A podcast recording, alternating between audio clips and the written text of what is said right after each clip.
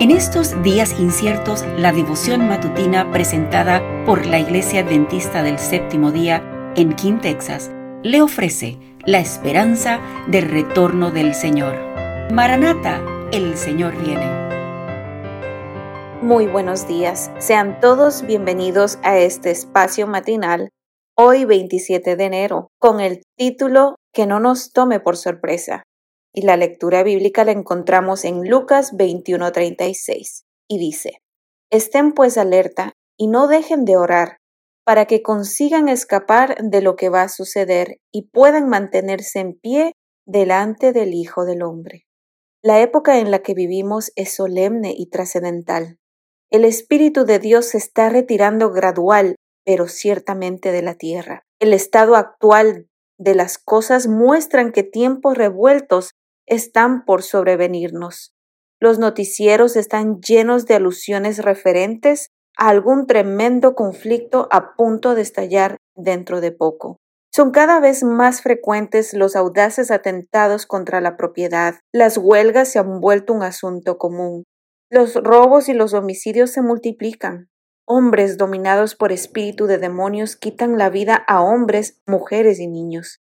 El vicio seduce a la gente y prevalece el mal en todas sus formas. El mundo entero está convulsionado. Las señales de los tiempos son alarmantes. Los acontecimientos venideros proyectan ya sus sombras. El Espíritu de Dios se está retirando de la tierra y una calamidad sigue a otra en tierra y en el mar. Se suceden las tempestades y terremotos, incendios e inundaciones y crímenes de la peor especie. ¿Quién puede leer el futuro?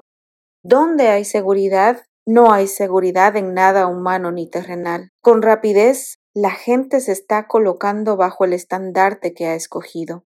La crisis se aproxima gradualmente. El sol brilla en los cielos y recorre su órbita acostumbrada, y todavía los cielos proclaman la gloria de Dios. Salmos 19.1. Se continúa plantando y edificando, comiendo y bebiendo, casándose y dándose en casamiento. Mateo 24, 38. Los negociantes siguen comprando y vendiendo. Los hombres siguen luchando los unos con los otros, contendiendo por el puesto más elevado. Los amadores de los placeres siguen atestando los teatros, los hipódromos, los garitos. Prevalece cada vez más la disipación a pesar de que el tiempo de gracia está llegando rápidamente a su fin, y cada caso está por ser decidido para la eternidad. Satanás sabe que le queda poco tiempo. Con toda solemnidad, desde el monte de los olivos, llega hasta nosotros a través de los siglos la amonestación de nuestro Señor. Tengan cuidado, no sea que se les endurezca el corazón por el vicio, la embriaguez y las preocupaciones de esta vida.